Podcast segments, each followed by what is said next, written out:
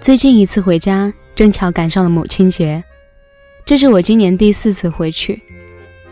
父母就像所有懂事的老人一样，没有给我太大压力，只是轻声地说：“别太累，没时间回来也没有关系。”可是我们心里都知道，没有陪伴，还谈什么家人呢？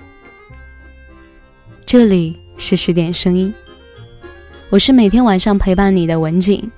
想联络我的朋友，可以下来搜索微信公众号“十点声音”，是阿拉伯数字的十。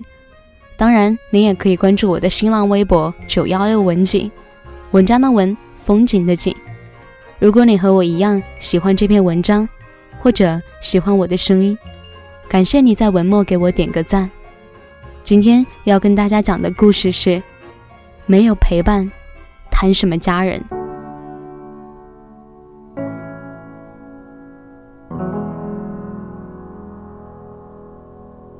上个月我看到了一篇报道，说城市空巢人口又增加了，既有老年，也有青年，这其中当然也有我。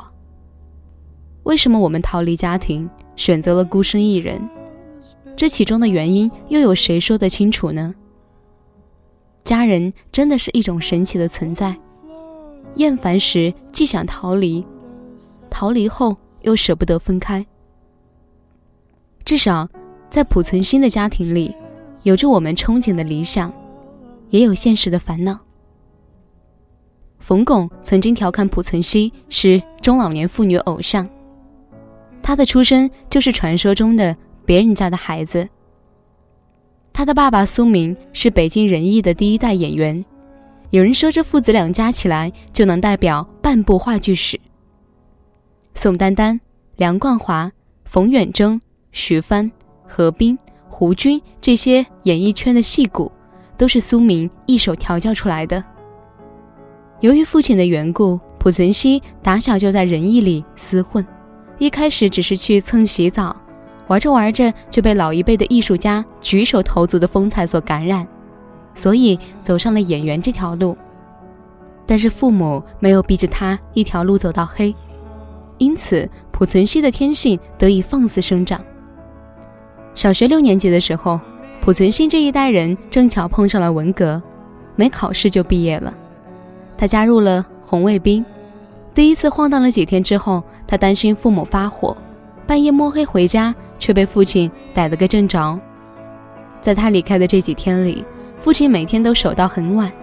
没想到这一次抓现行，父亲并没有指责他，只说了一句：“没关系，经风雨见世面。”后来，知识青年得到农村去接受贫下中农再教育，濮存昕也去了。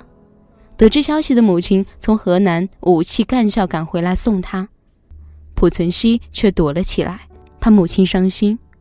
没想到母亲还是独自赶到学校，举着勺子对他说：“勺没带。”濮存昕接过勺，母亲一扭头便要走，后背和肩微耸着，应该是已经哭了。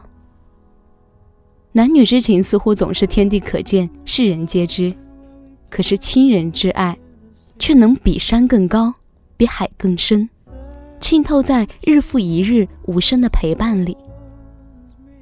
父母的这些秉性，似乎也循着基因，伴随着濮存昕的生命舒展，遗留至今。在他三十三岁的那一年，他的妻子为他诞下一女，取名普芳。普芳的性格和濮存昕天差地别。小的时候，濮存昕活泼的像个野孩子，而普芳长到初中依旧保持内向。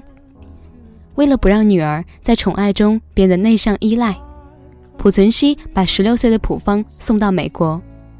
果然，美国的开放式教育很快弥补了女儿性格上的弱点，但同时烦恼也随之而来。对于独自在异国求学的普方来说，交友是生活中不可避免的。但为人父母的濮存昕总会担忧人心险恶，时常在书信中含蓄地叮咛女儿要保护自己。一晃九年过去了，普方学业成绩优秀，继续留美攻读研究生，也有了心仪的男朋友。濮存昕欣慰之余，依旧无法完全放心。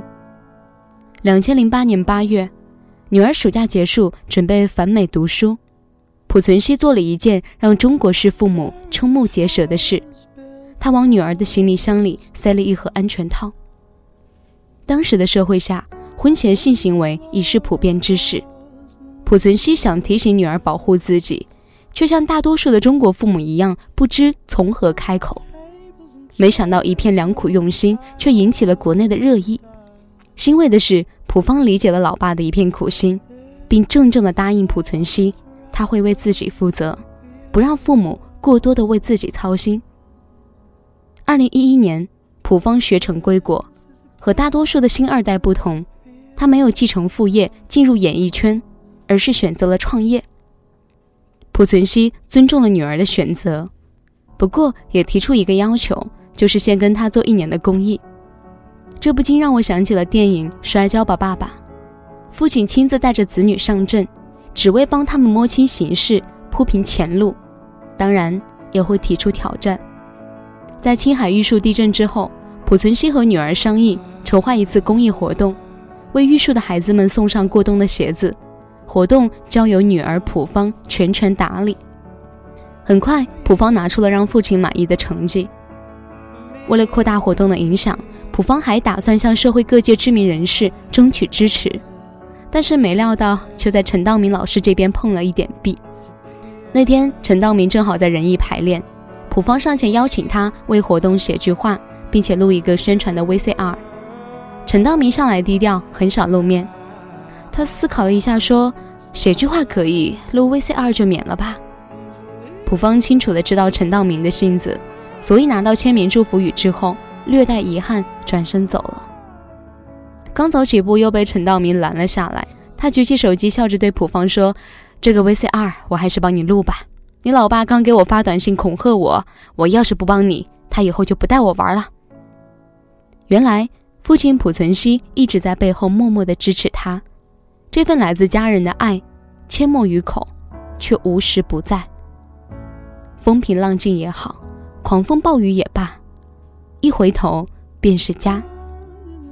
在父母的眼里，我们的事，哪怕我们不说，他们也放在心上；哪怕是很小的事，在他们眼中，也是很重要的事。可是，在我们的生活中，工作、爱情和朋友出去玩，一切都让我们变得忙碌，而我们总会因为所谓的忙碌，忽略了父母的感受，忽略了家人的感受。每天点击手机一千次，也不见得一个月回家一次。父母表达关心的方式，可能不一定讨喜，我们爱他的方式也表现得很含蓄。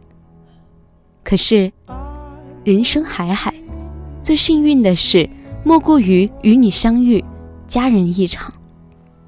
还记得电影《比海更深》里男主老母亲的一句话，令人感慨万千：人走以后啊，再怎么想念，都是枉然。好的，今天的文章在这里就告一段落了。不要忘记，我是你们的文景，这里是十点声音，我们。明晚再见，祝你晚安。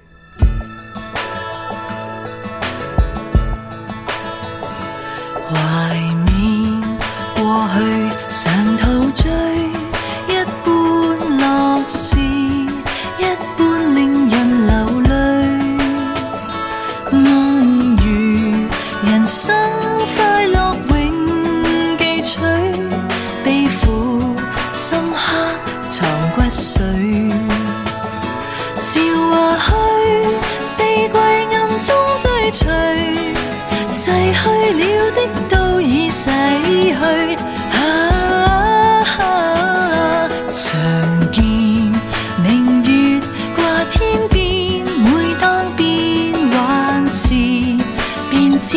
时光去。